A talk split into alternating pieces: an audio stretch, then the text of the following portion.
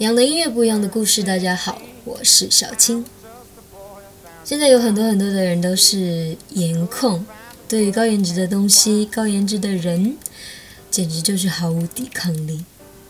而我呢，是个十足的声音控，声音好听的人跟我说话的话，总是觉得特别舒服，特别想再多听一点点，再多说一点点。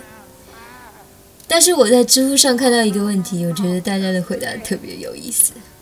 这个问题是：为什么声音好听的人大部分长得丑？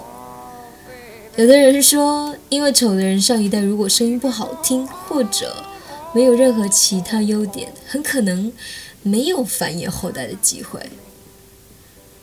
他声音好听的话，可能就有机会吸引到一些长相一般的女性。所以下一代还是丑，但是声音好听啊。有的人说声音好听的人太少了，而长得丑的人太多了，所以就导致声音好听的人分配到了丑的人当中。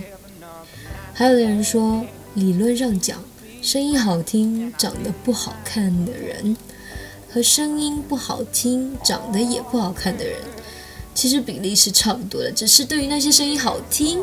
的人，我们会去注意他们的长相；而对于那些声音不好听、长得也不好看的人，我们就直接忽视了。今天说到声音和长相的原因，是要来跟大家分享一首歌，叫《I'm Not Your Man》。而这首歌的歌手就是那种听声音完全想象不到他的长相的类型。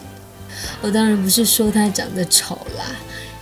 一起来听听吧，来自 John Newman 的《I'm Not Your Man》。我是小青，联系我可以通过微信订阅号“小青正能量”。我们每周周六再见，拜拜。